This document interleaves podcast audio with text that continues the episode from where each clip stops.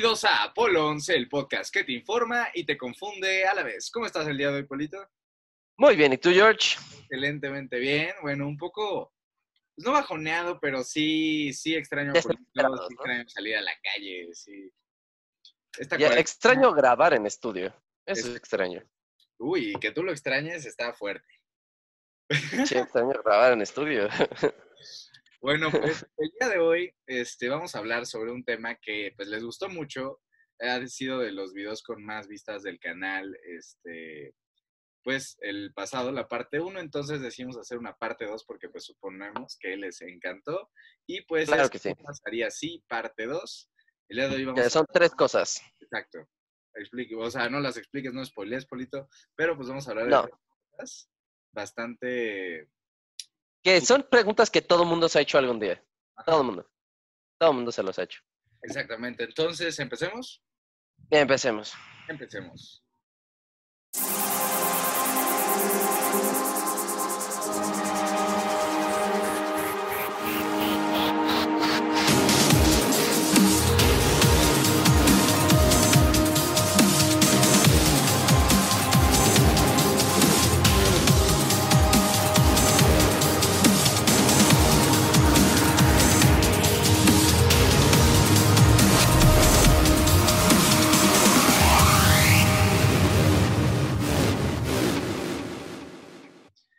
Y bueno, Polito, entonces comencemos con el podcast del día de hoy. ¿Qué pasaría si Claro que sí. de dos?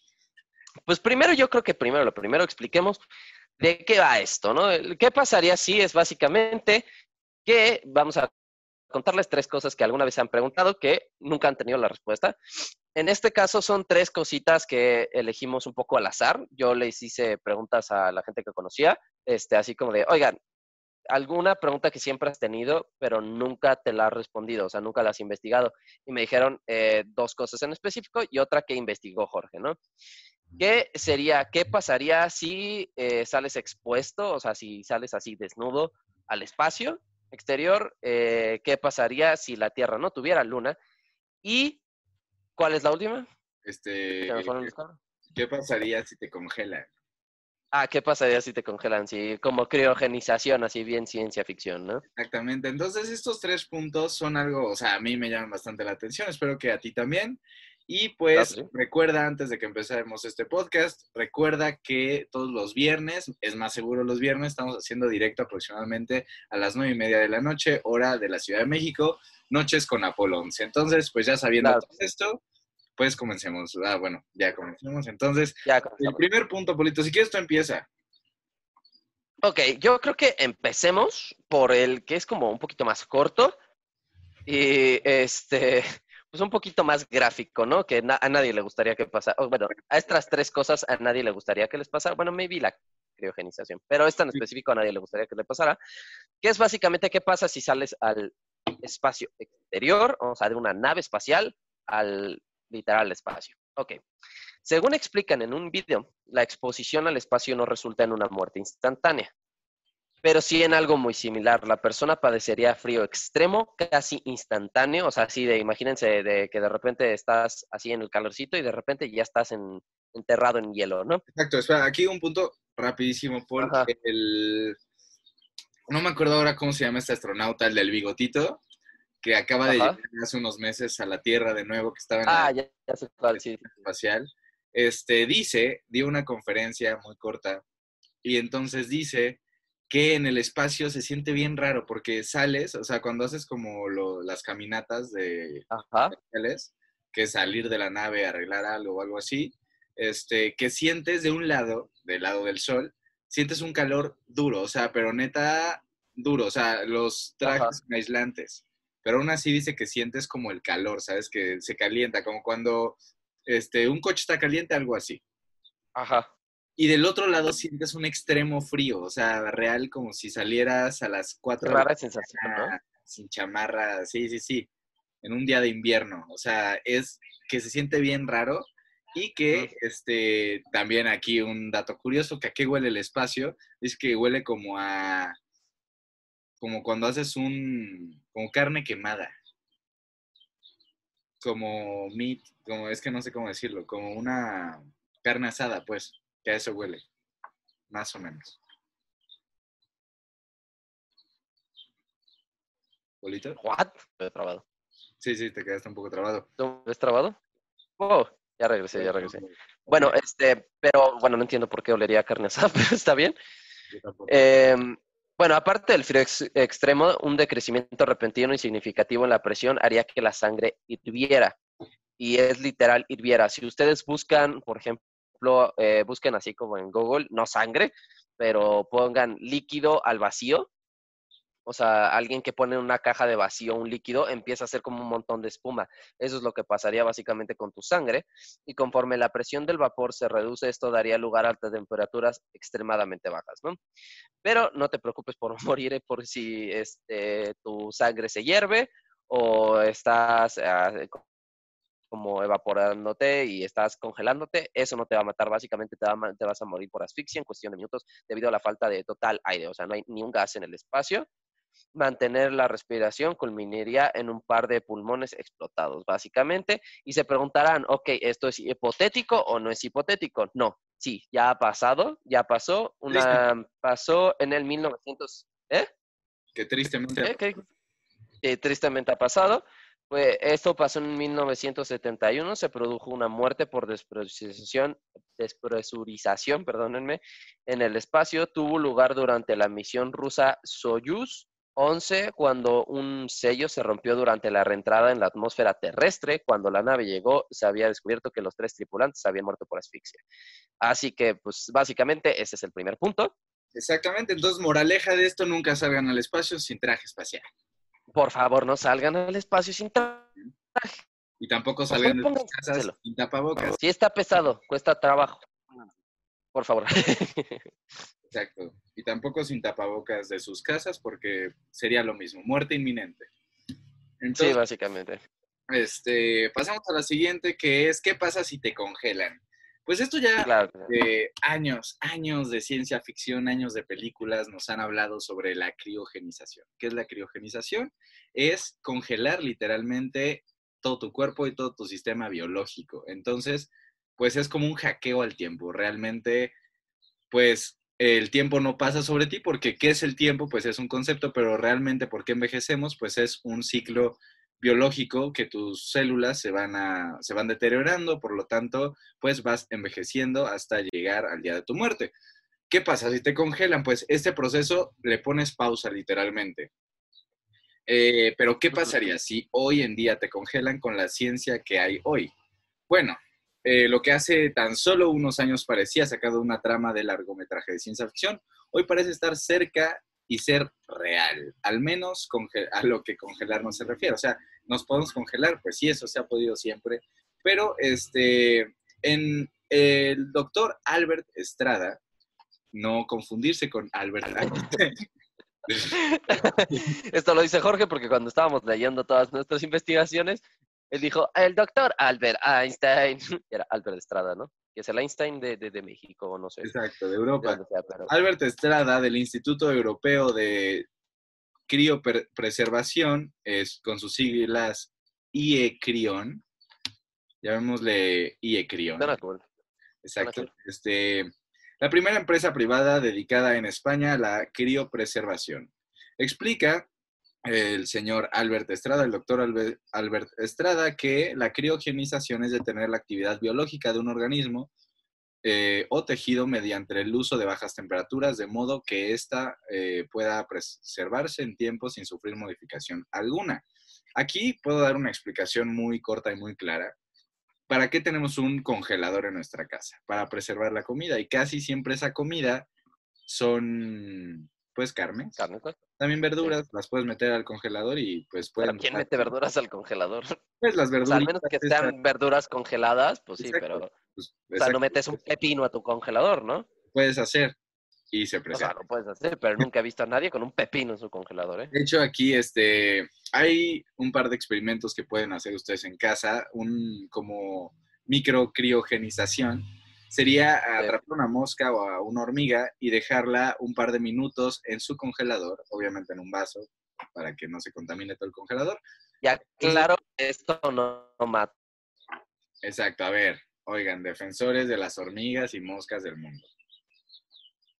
Polito, otra vez te quedaste bien congelado. Estás te quedaste criogenizado. también también a mí. ¿Pero Ok. me escuchas? Sí, te escucho. Creo que- Entonces, creo que ya volví. ya- ya- ya. el experimento es, metes a la mosca o a la hormiga un par de minutos al congelador, después de esos par de minutos la saca y pareciera que está muerta porque pues no se mueve y solo se queda como, está congelada. Entonces, ¿Ah, sí? como Paul hace un momento, así. ¿Eh?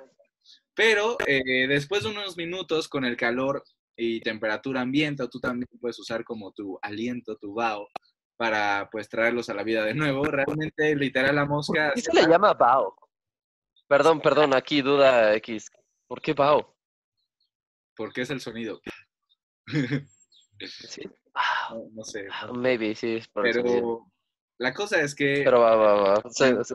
que, que tenga un poco de calor la mosca o la hormiga, pues literal, como si nada hubiera pasado, se paran y se van. Entonces, eh, ¿por qué esto no podría pasar con humanos? Ahora se los explico. Por ahora los expertos han podido obtener resultados exitosos en las pruebas con embriones humanos. Eso es bastante ilegal, o suena ilegal. Pero no Bueno, no, no es ilegal. este, sin embargo, es más difícil con adultos porque presentan estructuras más complejas y heterogéneas, explica el experto este, Albert. Esto quiere decir que es posible congelarnos, pero no descongelarnos para volver a la vida. Entonces, obviamente nos podemos congelar, pero ¿por qué no nos podríamos descongelar? Eh, no obstante, aún no se ha conseguido pulir la técnica del todo, ya que los eh, cristales de hielo pueden dañar órganos y tejidos. La cosa es que pues tu sangre se congela, entonces pues quedan tus venas y pues esos cristales pues pueden llegar a romper tus venas, tejidos, todo tu cuerpo por dentro.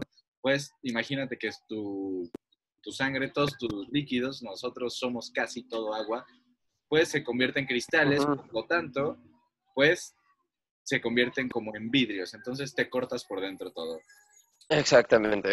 Eh, esa es una... Y de- deja tú, o sea, no, o sea, tu cerebro lleno de cristales y pues, no, no alarmas, o sea, ya, ya ni siquiera despiertas.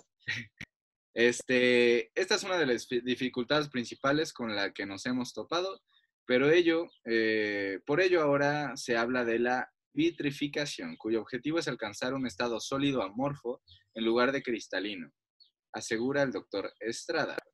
Para eh, sortear el problema de los cristales de hielo se emplean sustancias anticongelantes que desafortunadamente resultan muy tóxicas para nuestro organismo. Además explican que se han estudiado distintas aproximaciones en una velocidad de enfriamiento que debe utilizarse para evitar la fracturación, otro de los problemas con los que se encuentran estas personas. A pesar de las dificultades y aunque los expertos admiten que es difícil predecir cuánto tiempo tardarían en solucionarse, confían que en el futuro el avance científico y tecnológico pueda revertir este proceso y se consiga eh, reanimar a la persona criopreservada, algo que en el ICRION están seguros de que ocurrirá. Y aunque el tiempo pueda parecer un problema, en realidad no lo es. Como ocurre con los personajes de películas de ciencia ficción, eh, pues para conquistar nuevos planetas en el espacio, el tiempo no pasa por quienes están congelados. Esto sería una situación bastante buena, porque pues, ¿por cuánto tiempo hay de aquí a Alpha Centauri? Aproxima Centauri. Creo que para llegar de aquí a Alfa a Próxima Centauri, creo que son cuatro años a casi velocidad de la luz. Exacto. Entonces, si no podemos llegar a velocidad luz, pues ponle que serían unos 10 años, porque pues Yo creo obviamente que mucho más, ¿eh? también se va alejando. Ponle unos 10, Sí. que es un poco más del doble. Entonces, por favor, 10 años. eh, pues, Quiero ¿cómo le ir a Alfa Centauri. para, para llegar con, con la mente fresca y con todas las ideas que tienen que hacer y que para ellos solo pase un momento, pues sería criogenización. De hecho, sería como irse a dormir, básicamente. O sea, es como cuando te duermes y pasaron seis horas y tú solo sentiste que pasó un segundo. Sería algo así. día. Entonces, mientras esperan a que llegue el momento en que la ciencia pueda hacer volver a, lo- a la vida los cuerpos, se mantienen vitrificados a temperaturas cercanas de 190 grados bajo cero, se preservan sumergidos en tanques de nitrógeno líquido especialmente aislados para evitar que el frío se pierda y cuya temperatura está monitorizada. Dentro de los tanques las personas están colocadas verticalmente boca abajo, o sea, cabeza abajo. Este, así que si se pierde alguna fuga de nitrógeno en el Colgadas de los pies, ¿no? ¿Qué? Que así como de colgados de cabeza, o sea, así de los pies. Este, pues si se pierde alguna pequeña fuga de nitrógeno en el tanque, la cabeza es la última parte del cuerpo que queda expuesta, vaya que es lo más importante. Es posible que cada vez haya más personas dispuestas a preservarse en estos tanques y a esperar que el tiempo eh, pues les pase por encima sin que los toque. Lo cierto es que la idea de la muerte como algo inevitable y del envejecimiento como algo natural, poco a poco va desapareciendo y comienzan a alzarse voces dispuestas a enfrentarse a estas limitaciones humanas. Eh, entonces, ¿es posible? No. Pero, ¿qué pasaría si se Todavía puede? no, pero nos estamos acercando mucho, ¿no? Nos Es- estamos acercando muchísimo. Es bastante, o sea, solo ya tienen como varias, varias limitaciones, que es como, pues, cómo meter un tipo de anticongelante al sistema para que esté congelado, pero al mismo tiempo no llegue a cristalizarse. Y también Sí, temperatura y todo esto. Pero Pero que no te envenenes, sobre todo también, ¿no? un punto bastante importante. O sea, entiendo para qué serviría, pero una persona normal, así tú, Paul, ¿por qué te decir, o sea, por qué dirías, me quiero?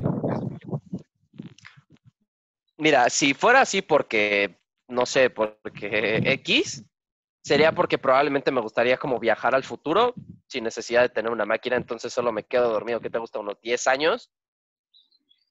Y pues despierto en 10 años con mi misma edad, con quien soy yo ahorita y con 10 años en el Pero futuro, ¿no? imagínate que desperdiciaste todos esos 10 años y cuando Ajá. despiertas ya vives en un mundo apocalíptico. Eso es la desventaja, ¿no? O sea, sería como lo creepy.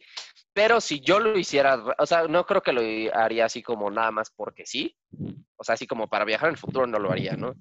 Este, pero lo haría, por ejemplo, si tuviera una enfermedad que probablemente no tiene cura, pero están desarrollando una cura, lo Sí, haría por eso. Al inicio de la nota hablan sobre una niña que ganó un juicio para ser criogenizada. Este, Por una enfermedad, ¿no? Ajá. El, el- por aquí está. Ah, sí, este dice. En el caso de una niña británica con un cáncer terminal, quien ha ganado una batalla legal para ser criogenizada para poder despertar cuando encuentren la cura de su enfermedad. No sé qué tan cierto sea esto, pero órale, Pero va. yo lo haría, lo haría por eso y, y por hacer un viaje. O sea, si existieran viajes, o sea, yo, yo, yo, si me ofrecieran de vete a Marte o a Alpha Centauri, eh, ¿por qué no? O sea, eso está bien. Eso yo también diría que sí, ¿no? Para pues no sufrir todo el viaje, que estaría bien, Sí, sí. pero pues no sufrirías tanto. La cosa es el, digamos, te congelan, como a Walt Disney, que dicen que está congelado y no sé. Digamos que te congelan, pero pues también tendrían que guardar recursos para ti, porque ponle que te congelan 50 años. En 50 años vas a descongelarte de 20 años y, y luego o no tienes casa, no tienes dinero, no tienes trabajo, no tienes ingresos, no estás Ah, pues sí, el mundo actual. O sea, literal sería traer a un güey de, de hace 50 años y de repente aquí ahorita. aquí Sí. y obviamente pues ¿qué tendría? No tendría nada. O sea, la moneda no es la misma. Algo así como Capitán América. Exacto, pero bueno, él es un soldado y pues lo respalda el gobierno, pero una persona normal, imagínate que tú pagas para que te congelen, pues también tendrías que pagar Ajá. para que guarden recursos, para que, no lo sé, o sea, el problema principal que yo le veo a esto sería la actualización en cuestión tecnología y... Mira, yo siento que en un viaje no tendrías tanto ese problema porque si fueras en un viaje espacial, pues lo que necesitas ya está en la nave. No es como No, que pues, alguien vaya a hacer un viaje más cosas. espacial ¿no? está bien, pero digamos, eh, lo que dicen de enfermedades o cosas así, imagínate que ahorita Sí. tú te congelas y en 20 años te descongelan. Y tú ahorita lo que sabes hacer es adiestrar canes. Y ya no existen los Tal vez en No, 20 no, no. años le inyectas algo así, un mood a tu perro y ya es como, hey, ¿qué onda? Tu Ya- perro ya está habla, ¿no? Te dice, ah, buenas tardes, ¿quieres una toallita? sí, o sea, entonces quedarías totalmente desactualizado y, por lo tanto, inútil.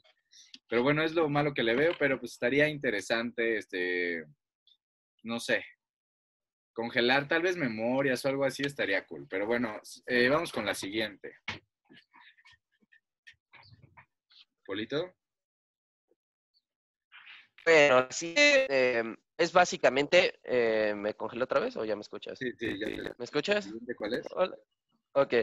Ok, la tercera es, este, básicamente, esta es una pregunta que yo creo que todo el mundo se ha hecho cuando está viendo la luna. Es, ¿qué pasa si desapareciera de un momento a otro la luna? No si se destruyera, no si nunca hubiera existido. En específico, ¿qué pasaría si desapareciera así? Si se ¿Eh? destruyera, respondemos esa pregunta en el podcast que tenemos con Astrofísicos en Acción. Entonces, si quieren saber... Básicamente. Y a lo mejor también si nunca hubiera existido, eso lo podemos hacer en otro podcast de qué pasaría si. Eh, si quieren saber qué pasa si nunca hubiera existido la Luna, qué habría pasado con la formación de la Tierra, si se hubiera dado la vida o no, pero bla, bla. Pero aquí estamos básicamente en qué pasaría si así de un momento a otro miran al cielo y ya no hay luna. Básicamente, eh, la primera cosa es no tendríamos luz lunar, eso quiere decir que no habría luz de luna, las noches serían completamente oscuras y eso afectaría, digo, yo que siento que la verdad actualmente a los humanos ya no nos afecta tanto eso porque todos ni vemos la luz de la luna, pero a lo que voy es, o sea, vivimos en ciudades y ya no necesitamos a la luna, pero en ecosistemas, animales, comportamiento animal y todo eso sí se vería muy afectado porque ellos sí necesitan ver un ciclo lunar, ¿no? Eso sería básicamente la primera cosa. La segunda cosa, que es como lo que un poquito más complicado, este, es que no habría mareas. O, más bien, o sea, como exactamente no habría mareas lunares, porque sí hay mareas solares, pero pues realmente son muy, muy, muy, muy, muy, muy pequeñas. Pero las mareas lunares, básicamente esto causaría importantes efectos. Lo primero es que el agua de los océanos no Em, tendría muy poco movimiento, lo que influiría en todos los seres vivos que viven en él, porque las mareas hacen que se limpie el fondo del mar, el movimiento de la marea realiza una especie de drenaje en el fondo marino. Además, tenemos la, Tierra no está formada, eh, o sea, como que está deformada, el agua no es una esfera, entonces no somos una esfera completa, ¿no? Si le quitas la luna, cambiaría el nivel de los océanos, o sea, imagínense que las playas serían mucho más hacia abajo, entonces habría mucho más terreno perdón por interrumpirte, pero me encanta el perfecto balance que hay entre la, ah, la, gravedad y la masa de la Tierra con la gravedad y la masa de la Luna. Que mantiene... Sí, se me hace tan curioso el agua como levantada. O sea, ¿sabes? O sea, con eso, tierraplanistas, ¿eh? No, o sea, realmente es, o sea, son de los detalles que dices, güey, obvio hay un Dios, o sea, no, o sea, no puede ser tan espontáneo para que... Perfecto? Eh, sí, o sea, literal, imagina, o sea, si cambiara un dígito en la gravedad o la masa de la Tierra, el agua estaría más abajo y si cambiara un dígito en la gravedad y la masa de la Luna, el agua estaría flotando. O sea, imagínate que los ríos y los mares realmente fueran un, un halo que rodea la Tierra. O sea, podría llegar a pasar si la, gravedad y la masa de las lunas serían mayores. Entonces estaría bastante, está bastante como súper... Sí, es como creepy, sí, súper... Yo no creo que eso, yo creo que sí ha sido puro azar, por eso es que no hay tantos planetas como el nuestro y no hay tantos planetas con lunas, porque a lo mejor es solo una constante en el universo. pero es pero... en mil millones, güey, pero bueno, no hay, no hay problema. Órale. Pero bueno, este, básicamente, si, o sea, todo esto de los océanos, si bajaran, subieran, la cambio de mareas, cambiaría, a, haría un cambio climático, como el que, no como el que estamos viviendo, sino mucho más duro. Eh, muchos de los seres vivos no serían capaces de adaptarse tan, rápida este, tan rápidamente a estos cambios y desaparecerían. Hay que tener en cuenta que el cambio de mareas sería automático si desapareciera la luna. O sea, si de un momento a otro desapareciera la luna, se bajaría y luego, luego empezaría un cambio climático casi instantáneo, ¿no? Por el cambio climático. Perdón, por el cambio de mareas, de temperaturas, bla, bla. Ok, otro cambio sería que el, eje de la Tierra se vería afectado. ¿Por qué se vería afectado? Porque básicamente lo que hace la Luna ahorita es que nos mantiene cierta, o sea, con su gravedad y su masa nos mantiene en cierta orientación, que nosotros estamos como más o menos así, para que ustedes entiendan. Cuando estamos más o menos así, pues ah, vivimos, dar vueltas al Sol, que no sé qué. Perdón, le damos vuelta al Sol, este, le damos vuelta, o sea, damos vueltas sobre nuestro propio eje cada 24 horas, ¿no? Pero, ¿qué pasaría si desaparece la luna? Es que básicamente eh, la luna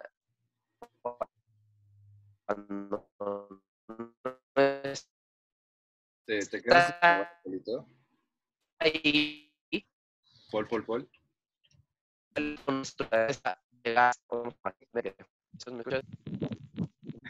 ¿Me escuchas? No, no, no. Ahora sí te escucho. Pol. ¿Sí me escuchas ya? Ok, ahora ¿Ya? ¿Ya? ¿Ya? quedé en la luna. Ahí te quedas. Eh, o sea, sí, pero ¿en qué parte? Ahorita, eh, la premisa que acabas de empezar, ah, ok, o sea, nosotros estamos así. Si la luna desaparece, básicamente lo que podría pasar por varios efectos sobre el eje de la Tierra y sobre ciertos movimientos que tenemos alrededor del Sol cada...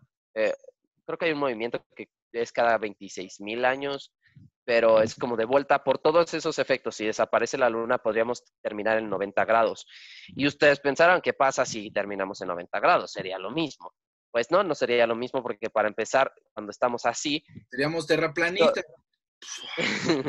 no, se- seguiría siendo, bueno. Este, pero eh, como en Urano, Urano lo que le pasa es que él tiene una, este, como una órbita del 90, gra- ¿sí sería órbita? Sí, ¿no? Pues no, inclinación, ¿no? Una inclinación, sí, una inclinación de 90 grados. Entonces siempre hay un lado de Urano que está iluminado y siempre hay un lado de Urano que O no sea, la está iluminado. inclinación se refiere a que nosotros giramos así, pero giraríamos así. Entonces, básicamente no habría un lado oscuro, porque piensen que no siempre estamos, o sea, quedaríamos como con las pompas. Exacto, de este lado no habría sol y de este lado sí. Ajá, exactamente. ¿Y qué pasaría? Que solo habría un polo. Eh, porque obviamente cuando estás así, pues cambia todo tu polo magnético, bla, bla, bla. Y este, básicamente esto para, em, pues, sería muy preocupante porque piensen que cuando pase eso, no vamos a tener sol en un lado y vamos a tener demasiado sol en otro. Entonces, básicamente todos los ecosistemas del mundo se irían, ¿no? O sea, ya no podrían ser viables porque nosotros estamos acostumbrados a una inclinación, si nos volvemos 90 grados, o la noche, o sea, imagínense que sería invierno todo el tiempo en un parte, en, toda la parte, bueno, no necesariamente invierno, me refiero a que va a ser como un invierno, porque pues, va a estar frío, va a estar nevando, porque pues no hay temperatura de ese lado, ¿no? Y del otro lado sería muy caluroso, ¿no? Obviamente tendríamos todavía otoño, verano, invierno, todas las estaciones, pero básicamente eso es lo que pasaría. ¿Tú qué opinas, George? Exactamente, pues mira, yo creo que eh, la luna es algo bastante necesario para la vida, pero lo interesante de esto es que no sabemos qué tan necesario es, o sea, sabemos qué tan necesario es el sol. Un ejemplo de esto, de cómo los humanos hemos sabido que es pues necesario el sol, simplemente son los dioses de la antigüedad. Los dioses de Sí, la que los principales eran los el de... sol. El dios más poderoso siempre era representado con el sol, o el sol era el dios más poderoso. Entonces, nunca le dieron un atributo poderoso a la luna cuando realmente serían, pues, no iguales, pero casi iguales. O sea, con la, sin la luna, ¿se podría mantener la vida solo de un lado de la Tierra? Sí, se podría Maybe, mantener la vida no lo sabemos. no lo sabemos porque pues habría varias especies que pues mueren y todo esto, pero la vida humana podría prevalecer tal vez unos años. Pero al momento de, si el sol se apaga, pues, eh, pues nos congelamos a la velocidad de la luz literalmente. Lo que se tardaría O sea, en ocho minutos dejaríamos de tener luz y después de eso todo se empezaría a congelar. exactamente y pues moriríamos congelados. Básicamente. Es una criogenización. No, porque literal morirías, morirías congelado. No te conservarías congelado. Es lo que la Tierra ahora en, en esto de coronavirus, que se congelen. Ajá. Algún día que lleguen alienígenas con vacunas, que nos descongelen. Pero bueno, este, pero eh, pues hasta aquí el podcast del día de hoy. Este, Claro sí. Polito, ya te extraño, Yo también. ya extraño. Esperemos que ya poco a poco se acabe esto, ¿no? Podamos retomar Exacto, nuestra vida pues, normal. el mensaje como eh, responsable, socialmente responsable de este podcast Claro. es quédate en casa, quédate en casa, quédate en casa, no salgas, eh, sal solo para lo necesario e indispensable. Realmente eh, pues ahora nuestro gobierno, por lo menos el mexicano, está pues eh, viendo el programa de cómo volver a salir a las calles, pero realmente pues aún no hay vacuna, por lo tanto puede haber otro pico de infección y es lo menos que queremos, no queremos que esto se acabe lo más rápido posible, entonces lo que podemos hacer de nuestra parte es quedarnos en casa y mantener pues todas las prevenciones que nos dice nuestro gobierno. Y bueno, ahora sí, eh, pues yo creo que no hay nada más que decir. Recuerden que nos pueden seguir en arroba apolo11.fm en Instagram y en Facebook. Eh, Claro que sí. Recuerden también que hay directo en YouTube todos los viernes, a veces los miércoles, no todos los miércoles, pero siempre todos los viernes a las nueve y media de la noche, hora de la Ciudad de México. Entonces, eh, les mando un saludo, un besote. Mi nombre es Jorge Roldán Mi nombre es Paula Nosh, y esto es Apolo 11. Apolo 11. Chao, chao. Pero bueno, los amamos. Gracias, bye bye.